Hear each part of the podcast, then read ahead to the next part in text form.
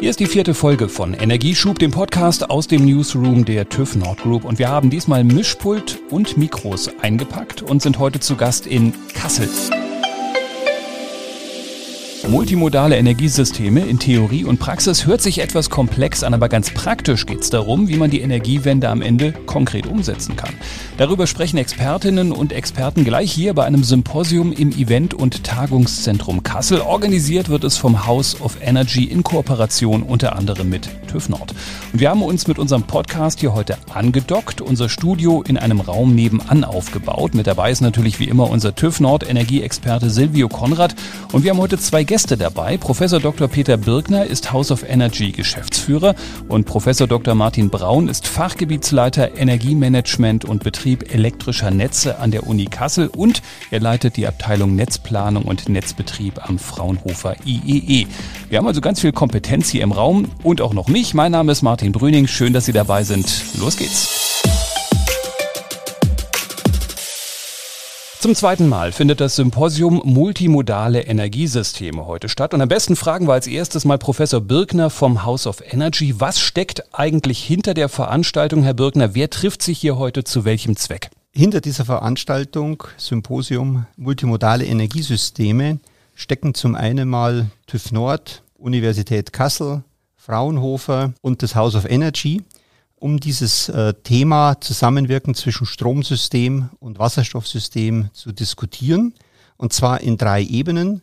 Erstmal äh, in der Ebene der wissenschaftlichen Systeme, zweitens in der Ebene der Technologien und drittens in der Ebene der angewandten Beispiele. Und deswegen haben wir Experten aus dem wissenschaftlichen Bereich, aus dem Bereich der Hersteller, aber auch aus dem Bereich der Systembetreiber, die sich hier alle treffen um neue Aspekte, neue Technologien, neue Konzepte gemeinsam zu diskutieren. Beim Themenblock von Professor Braun geht es heute Mittag um den Übertragungs- und den Verteilnetzbereich. Herr Braun, wie werden sich die Netze denn in den nächsten Jahren und Jahrzehnten verändern? Ja, das ist eine äh, spannende Frage ähm, und äh, Auslöser für diese Fragestellung ist die Energiewende, dass wir die Energieversorgung vollständig auf erneuerbare Energien umstellen wollen. Und die Übertragungsnetze und Verteilnetze sind quasi das Rückgrat dieser Energieversorgung, denn sie sorgen für die Verteilung der Energie von den Erzeugern zu den Verbrauchern. Und die Übertragungsnetze sind auf der hohen Ebene für die Verteilung innerhalb von Europa zuständig, aber auch in Deutschland zum Beispiel äh, von Norden nach Süden den Windstrom, der offshore oder onshore in den ähm, erzeugungsstarken Gebieten im Norden produziert wird und im Süden in den Industriestandorten benötigt wird. Und äh, dort gibt es eine ganz wichtige Veränderung. Zum einen werden Gleichstromübertragungsstrecken äh, aufgebaut, um diese großen Energiemengen zu transportieren. Zum anderen findet aber zunehmend jetzt auch der Blick dahingehend, wie wir das Erdgas als Energiespeichermedium ersetzen können. Und im Fernleitungsnetzbereich wird deshalb darüber äh, nachgedacht, ein Wasserstoff-Backbone-Netz aufzubauen.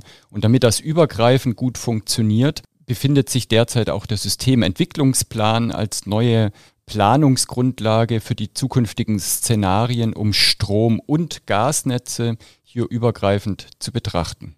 Jetzt ist es heute schon wahnsinnig komplex, was wir da sehen. Kann man sagen, es wird in der Zukunft auf jeden Fall noch viel komplexer? Definitiv deutlich komplexer an der Stelle. Da möchte ich ganz gerne auch auf die vorherige Frage auf das Verteilnetz eingehen, denn ein wesentlicher Teil der Energiewende ist die Dezentralisierung. Das bedeutet, dass ganz viele Erzeugungsanlagen, Millionen von Erzeugungsanlagen im Verteilnetz installiert werden und wetterabhängig Strom erzeugen. Auf der anderen Seite benötigen wir aber den Strom dann, wenn wir ihn halt nun mal benötigen. Das heißt, wir brauchen Flexibilitäten, um wetterabhängige Erzeugung mit dem Strombedarf in Gleichklang zu bringen. Und äh, dort sind mit Wärmepumpen, mit Elektrofahrzeugen, mit Batteriespeichern sehr, sehr viele Flexibilitäten im Verteilnetz. Das heißt, wir haben zukünftig eine Aufgabe, Millionen von Anlagen zu koordinieren, zu steuern. Und das ist eine sehr, sehr große Komplexität, die wir da vor uns haben. Silvio, ein Begriff, den wir heute hier in Kassel ja ganz oft hören werden, ist das Zauberwort Sektorkopplung. Vielleicht sollten wir zu Beginn nochmal erklären, was verbirgt sich dahinter eigentlich? Ja, guten Morgen Martin, auch von meiner Seite oder Morge, wie man hier in Hessen sagt, äh, in Kassel. Bei der Sektorenkopplung geht es darum, Energieerzeugung und Energieabnahme in einem System miteinander zu verbinden. Dazu zählt nicht nur die Energiewirtschaft, die die Elektrizität äh, produziert, sondern dazu auch äh, die Sektoren Industrie, Wärme und Mobilität vernetzt in einem intelligenten System. Ziel soll es sein, der Sektorenkopplung in einem Gesamtsystem einen möglichst hohen Anteil, wie Herr Professor Braun schon gesagt hat, an erneuerbaren Energien verfügbar zu haben und natürlich auch möglichst sparsam und effizient mit der Energie umzugehen. Das Prinzip der Kopplung kennen wir bei dem Strom schon seit mehr als 100 Jahren. Die Stromnetzbetreiber stimmen die Einspeisung genau mit der aktuellen Abnahme ab. Sie regeln das Netz so, dass Angebot und Nachfrage sekundengenau synchron sind. Und das ist wichtig, damit die Netzfrequenz, diese berühmten 50 Hertz, stabil bleibt und der Strom ungehindert fließen kann. Etwas komplizierter wird es, wenn zum Strom dann noch die Wärme hinzukommt und wenn wir zusätzlich Energiespeicher ins System integrieren. Speicher, die notwendig sind, weil wir ja diesen erneuerbaren Strom nutzen wollen und davon so viel wie technisch möglich. Das Angebot an regenerativer Stromerzeugung in Deutschland ist riesig der Anteil der Erneuerbaren liegt bei rund 50 Prozent, aber diese Energie ist eben naturgemäß nur dann verfügbar, wenn der Wind richtig weht und die Sonne scheint. Das passt mit dem tatsächlichen Bedarf von Haushalten, Industrie und Mobilitätssektor nie ganz so genau zusammen. Deswegen kommen die Energiespeicher als ein wesentliches Element der Sektorenkopplung ins Spiel. Wenn der Bedarf zum Beispiel an Strom niedrig ist, wird die Energie aus den erneuerbaren Quellen gespeichert, um später zur Verfügung zu stehen, nämlich dann, wenn der Bedarf da ist und die Erzeugung gering. Und nach diesem Prinzip kann man bei der Sektorkopplung auch die Wärmeerzeugung, zum Beispiel die Abwärme aus industriellen Prozessen, mit in das System einbeziehen. Gespeicherte Industriewärme kann zum Heizen von Wohnungen genutzt werden. Der Aufwand an digitaler Steuerungstechnik ist nicht gering, aber sehr hoch ist natürlich auch das Einsparpotenzial an Energie. Und unterm Strich trägt die Sektorkopplung zur Dekarbonisierung von Industrie und Gesellschaft bei, weshalb insgesamt weniger Energie erzeugt werden muss, was gut ist fürs Klima. Und die Integration all dieser Energiesektoren ist auch eine Grundlage für eine stabile und sichere Versorgung mit Strom und Wärme. Und fast nebenbei gelingt uns dann auf diese Weise auch die Energiewende. Das äh, zweite Symposium steht ja heute hier unter dem Thema Erneuerbare und Wasserstoff, Elemente für Sicherheit und Stabilität. Dann kommen wir doch mal äh, zum Thema Wasserstoff, Herr Birkner. Der Bedarf, das kann man ja heute schon mal sagen, wird sich in den nächsten Jahren vervielfachen. Jetzt könnte man sagen, super, wir haben ja die Erdgasnetze, das leiten wir da einfach alles durch. Aber die Frage ist, geht das überhaupt so einfach? Auch wieder eine sehr komplexe Frage, die Sie hier stellen. Äh, zum einen mal chemisch-physikalisch betrachtet ähm, ist Wasserstoff natürlich erstmal ein anderes Gas als wie Erdgas bzw. Methan. Das hat etwas mit äh, Korrosion zu tun, das hat etwas mit äh, Dichtigkeit von Systemen zu tun, aber auch mit Effekten wie äh, Versprödung. Äh, dann ist es wichtig, äh, sind es Stahlleitungen, sind es Kunststoffleitungen. Man muss sich die Dinge sehr genau anschauen, man muss sie sicherlich auch komponentenweise äh, überprüfen. Gegebenenfalls sind Beschichtungen äh, vorzunehmen, gegebenenfalls ist auch ein Austausch notwendig. Also im Grundsatz kann man sagen, ja, es ist möglich. Das neue Wasserstoffsystem wird zum großen Teil auf äh, bestehenden Komponenten des heutigen Erdgassystems äh, basieren. Aber es ist nicht so, dass man in die Hände klatscht und sagt, und jetzt nehmen wir mal das Erdgas raus und geben da Wasserstoff rein. Also muss ich die Dinge genau anschauen. Und das betrifft nicht nur die Rohrnetze, sondern es geht auch um Verdichter, es geht auch um Speicher und nicht zuletzt um die Anwendungsseite. Nur ein Beispiel, der Brennwert von Methan ist etwa dreimal so hoch pro Volumeneinheit wie von Wasserstoff. Da kann man sich dann sehr leicht vorstellen, dass eben bestimmte Geräte, Brenner zum Beispiel, eben auch entsprechend umgestellt werden äh, müssen, um dann die gleichen Funktionalitäten zu erreichen wie heute. Ich glaube, dass es äh, hier eine ganze Reihe an wissenschaftlichen Aufgaben gibt. Ich glaube, dass es aber auch eine ganze Reihe an Zertifizierungs- und Prüfaufgaben gibt und natürlich auch entsprechende technische und äh, Steuerungsaufgaben. Also zusammenfassend, ja, es ist möglich, aber man muss sich mit dem Thema intensiv auseinandersetzen. Das berühmte Ja-Aber der Energiewende und äh, es bleibt komplex und da sind wir auch schon wieder bei Professor Braun. Herr Braun, mehr Strom, mehr Wasserstoff, muss alles transportiert werden. Ist die Frage, brauchen wir einen massiven Ausbau, was Infrastruktur angeht und ist das ein Haken, weil das geht ja bei uns immer nicht besonders schnell mit dem Ausbau? Ganz klares Ja. Wir brauchen einen massiven Ausbau der Infrastruktur. Das liegt daran, dass wir über alle Sektoren Strom, Wärme und Verkehr elektrifizieren. Das heißt, wir wollen eine höhere Energieeffizienz durch neue Technologien, Wärmepumpen, Elektrofahrzeuge nutzen. Das aber mit Strom. Und äh, wenn wir in die Zukunft schauen, das Klimaneutralitätsnetz äh, der Zukunft betrachten, dann reden wir davon, dass wir ungefähr doppelt so viel Strombedarf an der Stelle haben und der muss transportiert werden und der muss durch neue Strukturen transportiert werden, weil wir ja jetzt andere Erzeugungsstandorte haben. Und dementsprechend kommt es zu einem massiven Ausbau der Stromversorgungsinfrastruktur. Im Gasnetz äh, ist es eine spannende andere Fragestellung. Wir reden aktuell davon, dass wir im Erdgasnetz Infrastruktur umwidmen können, ein Wasserstoff-Backbone-Netz durch Umwidmung von Erdgasfernleitungen auch aufbauen können. Da reden wir also über einen Umbau. Im Verteilnetz äh, ist es nochmal spannender, denn wenn wir vermehrt auf Elektrifizierung gehen, dann stellt sich die Frage, welche Gasnetze sind an der Stelle noch effizient zukünftig nutzbar? Gibt es noch genügend Gasabnehmer? Da können wir neben einem Umbau auch von einem Rückbau zukünftig sprechen. Und als drittes Element, wir sind ja multimodal heute unterwegs, auch die Wärmenetze nochmal mit betrachtet.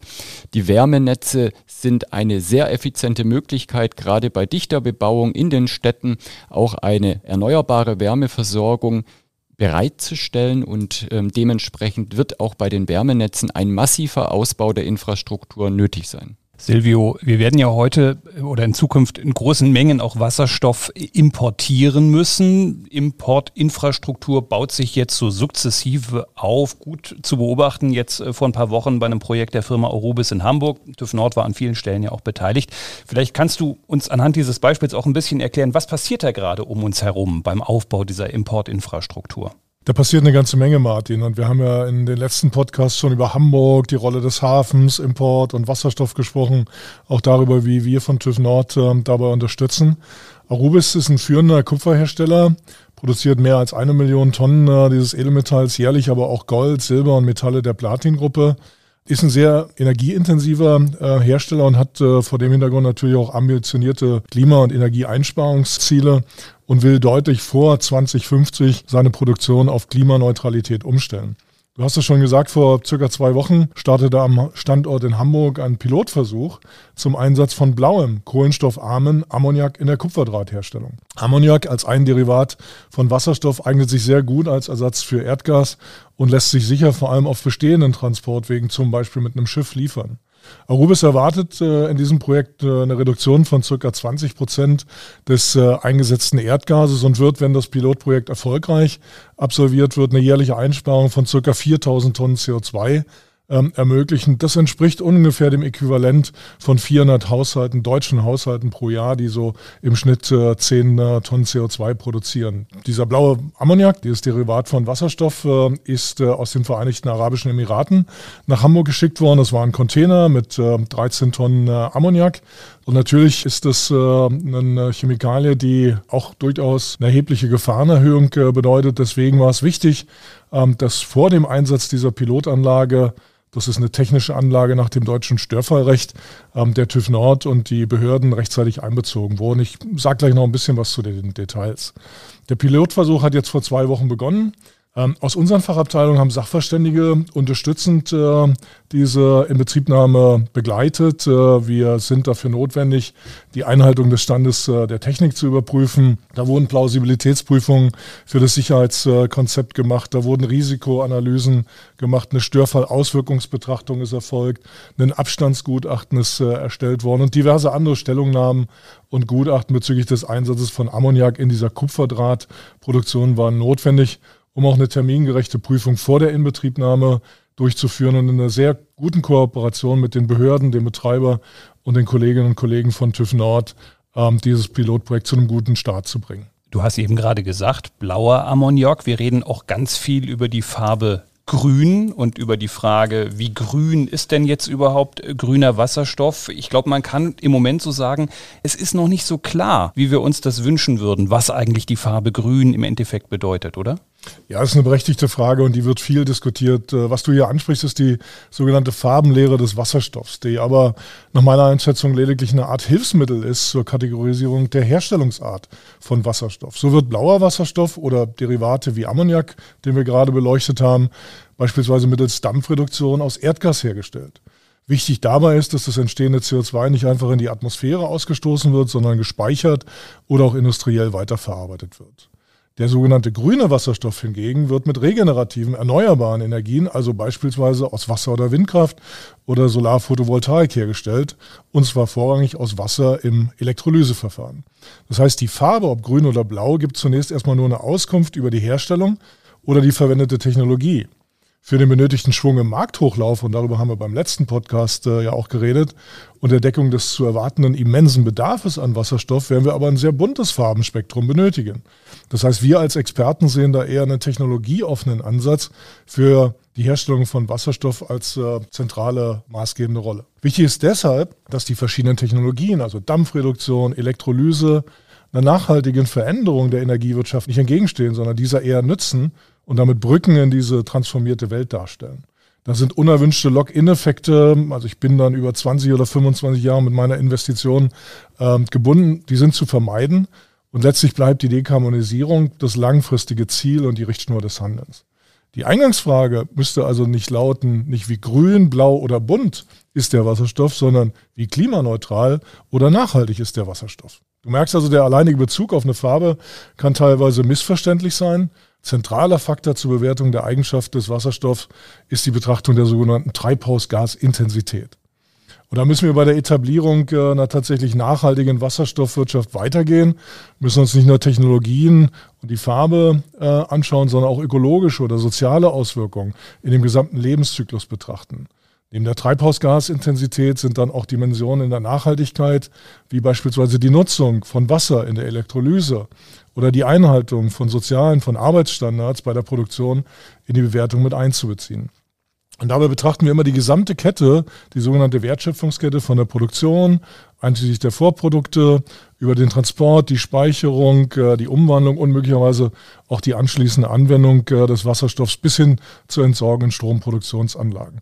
Du siehst also, auf nationaler und internationaler Ebene müssen wir da einheitliche Ansätze zur Bewertung und Zertifizierung etablieren. Das ist ein Thema, das für uns bei TÜV Nord auch sehr hohen Stellenwert hat und wo wir mit unserer Expertise uns in verschiedenen Gremien beteiligen. Und das könnte doch so schön einfach sein mit den Farben. Aber das reicht ja schon wieder nicht äh, mit den Farben. Du willst es ein bisschen komplizierter haben. Das Leben ist kompliziert. Herr Birkner, lassen Sie uns äh, nochmal Richtung Brüssel schauen. Stichwort Delegated Act der EU-Kommission. Was ist denn aus Ihrer Sicht auf EU-Ebene nötig für die Zukunft einer Wasserstoffwirtschaft? Nun, der von Ihnen angesprochene Delegated Act definiert mal erst, was denn eigentlich grüner Wasserstoff ist. Äh, grüner Wasserstoff muss entweder aus Biomasse hergestellt werden oder aus regenerativem Strom plus Wasser. Und äh, häufig ist es so, dass dieser Elektrolyseur nicht unbedingt an der Stelle steht, wo denn der grüne Strom äh, hergestellt wird. Und äh, deswegen ist sicherlich ein Regelwerk notwendig, wie ich eben hier die Erzeugungseinheit für Wasserstoff in Verbindung äh, zu einer bestimmten Quelle eben setzen kann. Dieser äh, Delegated Act dient jetzt erstmal äh, dazu, im Wesentlichen den Wasserstoffeinsatz im Verkehrssektor zu definieren. Er hat aber grundsätzlich das Potenzial, eine Art äh, allgemeine Regelung für die Definition von grünem Wasserstoff zu werden. Das reicht aber bei weitem nicht, um eine Wasserstoffwirtschaft äh, hier zu etablieren. Äh, es geht meines Erachtens um zwei Dinge. Zum einen ist einmal ein Wasserstoffmarkt äh, herzustellen, wo also Angebot und Nachfrage zusammengebracht wird.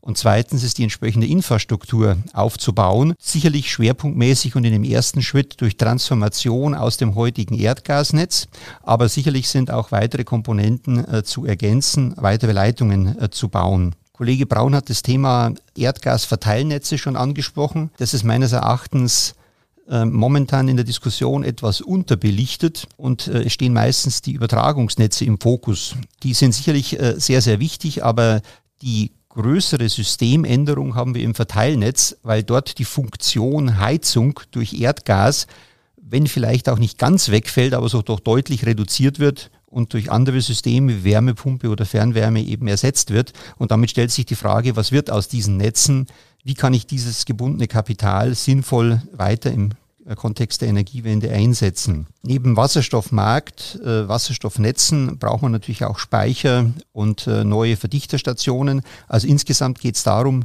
den Markthochlauf zu organisieren, aber auch die Infrastruktur zu bauen. Was mir an der Stelle noch wichtig ist, äh, dass man Wasserstoff weder als Allheilmittel noch als Standalone-Produkt äh, sieht. Äh, grundsätzlich ist die Energiewende erstmal elektrizitätszentriert aus zwei Gründen.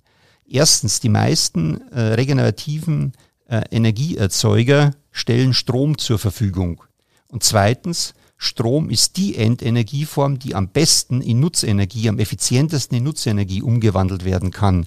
Und deswegen müssen wir erstmal versuchen, möglichst viel auf der Strombasis zu lösen. Nur wo das nicht klappt und vor allem auch, wo eben die Volatilität, diese ganzen Schwankungen, die in diesem Stromsystem durch die erneuerbaren Energien entstehen, wo die nicht mehr beherrscht werden können im Stromsystem selbst, muss eben der Sprung rüber zu Wasserstoff erfolgen. Also Wasserstoff ist erstmal ein Stabilitätselement für das Stromsystem.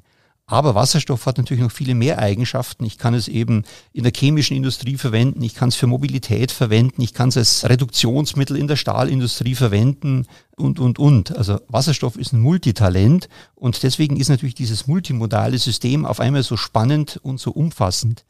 Ähm, ein letzter Punkt, den ich noch gerne machen möchte, ist das Thema Ammoniak. Äh, Silvio Konrad hat es angesprochen. Wir müssen, wenn wir denn vor allem auf europäischem Niveau äh, über den Hochlauf der Wasserstoffwirtschaft äh, diskutieren, eben zum einen das schon erwähnte Stromsystem nicht aus den Augen verlieren, aber wir müssen auch ganz intensiv auf Ammoniak schauen. Ammoniak wird ja heute hauptsächlich in der Düngemittelindustrie eingesetzt. Hier gibt es bereits einen globalen Markt, äh, globale Wertschöpfungsketten. Aber Ammoniak könnte auch das Medium sein, wo wir grünen oder allgemein CO2-neutralen Wasserstoff aus anderen Ländern nach Europa, nach Deutschland äh, bringen. Und äh, damit stellt sich auch die Frage, wie kann Ammoniak in diese Strom-Wasserstoff-Welt äh, integriert werden? Als Ammoniak selbst oder eben wieder rückverwandelt in Wasserstoff? Also sehr, sehr viele spannende Fragen, die kurzfristig zu diskutieren und zu entscheiden sind. An einer Stelle würde ich gerne nochmal nachfragen, Herr Birkner, bei den unterbelichteten, wie Sie es genannt haben, Erdgasleitungen. Ist das eine Frage, bei der Sie sagen, ja, da müsste schon auf EU-Ebene auch eine Entscheidung fallen, äh, weil die Leitungen gehen nun mal über Grenzen hinweg? Oder ist es etwas, wo man auch auf nationaler Ebene schon mal Pflöcke einschlagen kann? Die Übertragungsleitungen, die gehen logischerweise über Grenzen hinweg, während die Verteilnetze immer sehr, sehr lokalen Charakter haben. Heute läuft es so, dass es irgendwo einen Einspeisepunkt aus dem Übertragungsnetz gibt. Dort fließt das Gas rein und wird dann eben in einer Stadt, in einer Region dann verteilt. Und die Hauptaufgabe, ich würde mal sagen, etwa zu 60 Prozent von diesen Verteilnetzen besteht heute darin, den Brennstoff äh, für die Wärme von Gebäuden bereitzustellen. Und diese Aufgabe wird deutlich reduziert werden. Das heißt, meine heutige Einschätzung wäre die, äh, dass wir künftig eher mit Heizzentralen äh, arbeiten werden oder äh, eben mit Wärmepumpen. Das heißt insbesondere die letzte Meile, also sozusagen die letzten Ausläufer dieser Netze, die werden wir vermutlich nicht mehr in der vollen Funktionalität brauchen, äh, sondern es wird eine Konzentration geben, eben wie gesagt eine Heizzentrale oder eben ein Gewerbegebiet, und dort kann ich mir sehr gut äh, vorstellen, dass dann künftig hier eben Wasserstoff in diesem Teil der Verteilnetze fließt. Aber die Frage ist auch natürlich, was besteht mit denen, die ich nicht mehr brauche? Wer bezahlt den Rückbau? Wie gehe ich mit diesen Kosten um? Was bedeutet Rückbau? Bedeutet es nur Stilllegung? Können die Leitungen in der Straße bleiben oder müssen sie sogar entfernt werden? Also auch hier sind eine ganze Menge an Fragen zu klären und die würde ich mir primär auf der nationalen Ebene sehen. Silvio meldet sich dazu. Ja, ich will nochmal auf die Zeitkritikalität eingehen, die Professor Birkner gerade angesprochen hat. Ähm, und wir haben ja über den Delegated Act gerade gesprochen. Also aus unserer Sicht ist wirklich der Aufbau von belastbaren nationalen und internationalen Zertifizierungsstrukturen, Rahmenbedingungen für Investitionen extrem zeitkritisch, damit die Marktakteure auch eine planerische Sicherheit haben bei dem Markthochlauf äh, des Wasserstoffmarktes. Ähm, ich sehe Europa da momentan ähm, eher noch ein bisschen auf der Bremse stehen und bin gespannt, äh, wie insbesondere in Deutschland, äh, wo ja viele Rettungsschirme existieren und das äh, Thema Klimaschutz und Energiewende weiterhin stark im Fokus ist, gerade beim, beim Bundeswirtschafts- und Klimaschutzministerium, wie man dort äh, agieren wird, um äh, möglicherweise auch national ein entsprechendes Beispiel in Europa zu schaffen. Ganz zum Schluss würde ich äh, gerne nochmal auf den, ja man kann schon sagen, Megatrend äh, Wärmepumpe schauen. Auch darum soll es hier heute beim Symposium gehen. Diese Pumpen werden immer stärker äh, genutzt, aber Herr Braun, das wirkt sich ja aus auf Netze. Wie wirkt sich das denn aus, wenn ich auf einmal äh, ständig Wärmepumpen, die aus dem Boden hochschießen habe? Ja, das ist eine sehr spannende Auswirkung, weil wir bisher äh, in den Netzen eine Auslegung haben mit Verbraucherlasten, die zu sehr unterschiedlichen Zeitpunkten eigentlich aktiv sind. Das heißt, die sogenannte Gleichzeitigkeit herkömmlicher Verbraucher ist relativ gering. Bei Wärmepumpen jedoch haben wir eine neue Situation. Das heißt, wenn wir den für das Netz relevanten Auslegungsfall, nämlich die maximale Belastung betrachten, dann gibt es alle paar Jahre mal sehr, sehr kalte Winterphasen. Da können wir uns immer gut dran erinnern. Ähm, eiskalt draußen, Schnee liegt vielleicht und äh, alles zugefroren. Und dann laufen diese Wärmepumpen alle auf Maximallast. Und das ist dann überall gleichzeitig. Und das ist ein Mehrfaches dessen, was üblicherweise die Netzauslegung ist.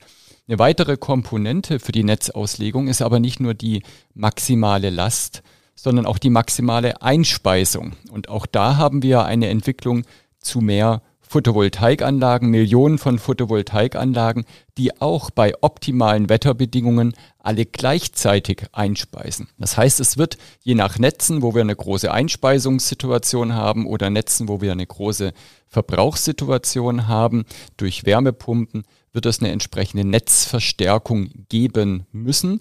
Das Unglückliche ist, dass das nicht zusammenliegt. Das heißt, äh, Photovoltaik ist halt nun mal üblicherweise dann nicht mit schöner Sonneneinstrahlung gesegnet, wenn es gerade eiskalt ist. Das heißt, das liegt auseinander und für beide Auslegungsfälle muss das Netz ausgelegt werden, verstärkt werden.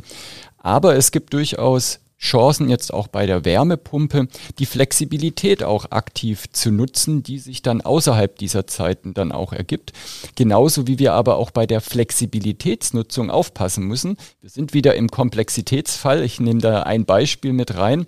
Wenn jetzt alle Wärmepumpen gleichzeitig äh, arbeiten müssen aufgrund ihrer Auslegung, aufgrund der Kälte und dem Wärmebedürfnis, dann ist es unglücklich, wenn es dann Zeitpunkte gibt, in denen dann die Elektrofahrzeuge, die zukünftig dann in diesen Gebieten angeschlossen werden und geladen werden, alle gleichzeitig laden. Das verschärft natürlich die Situation gravierend. Das heißt, auch da müssen wir dann darauf achten, dass es ein möglichst verteiltes Ladeprofil bei Elektrofahrzeugen gibt. Und damit sind wir schon wieder in diesem multimodalen Kontext angekommen. Die Dinge hängen miteinander zusammen, die Komplexität steigt. Wir haben viele Fragen, die es zu beantworten gilt. Die Regulierung, die wir angesprochen haben, ist enorm wichtig, dass entsprechende Rahmenbedingungen gesetzt werden ähm, damit das so auch funktionieren kann. Und ein weiterer Schlüssel für den Erfolg des Ganzen sind natürlich ganz klar Fachkräfte. Da spreche ich ähm, zum einen, glaube ich, aus der Seele der ganzen Energiewirtschaft, die händeringend gute Leute sucht und wir natürlich in unserer universitären Aufgabe hier unseren Beitrag auch liefern, Fachkräfte zu qualifizieren, aber es ist ein definitiver Fachkräftemangel, den wir haben und der uns an der Stelle ausbremst. Aber vielleicht nochmal abschließend von meiner Seite hier auf den Standort Kassel zu sprechen zu kommen. Wir haben ja hier das Wahrzeichen des Herkules in unserem UNESCO-Weltkulturerbe Bergpark und äh, an der Stelle nehme ich ganz gerne immer für diese Herausforderungen, die wir vor uns haben, die Herkulesaufgabe. Also das, was Herkules äh, in der Vergangenheit gemacht hat, ist definitiv auch für uns die Energiewende die größte äh, ingenieurswissenschaftliche, energiewirtschaftliche Herausforderung, die wir da vor uns haben. Und ähm, da bedarf es nicht nur den Herkules, der schon so ein wenig ähm, alt und gebrechlich geworden ist, sondern da braucht es Millionen von ähm, engagierten Leuten und Fachkräften, die das Ganze wuppen und zum Erfolg bringen. Und dafür äh, stehen wir auch in Kassel und deswegen ist das auch in Kassel eine schöne Umgebung, in der wir uns mit diesem zukünftigen multimodalen Energiesystem auseinandersetzen und gleich intensiv dazu diskutieren werden. Wir sagen an alle jungen Menschen da draußen, äh, sei ein Herkules, geh an die Uni und hilf mit äh, bei der Energiewende. Wir müssen leider ein bisschen auf die Uhr gucken, weil äh, wir wissen, wir müssten eigentlich ein halbes Jahr darüber diskutieren. Aber wir haben nicht so viel Zeit, weil gleich geht's los. Ich sage schon mal an der Stelle herzlichen Dank an Professor Wirkner, an Professor Braun und natürlich auch wie gewohnt an dich, Silvio. Wir müssen ja heute pünktlich Schluss machen, denn gleich geht's hier los in Kassel und Silvio, die Begrüßung übernimmt Dr. Dirk Steenkamp, Vorstandsvorsitzender der TÜV Nordgroup. Das heißt, wir können uns heute beide nicht leisten zu überziehen. Der sieht das, wenn wir da gleich nicht da sind. Wir sagen Danke fürs Zuhören und sagen Gruß aus Nordhessen.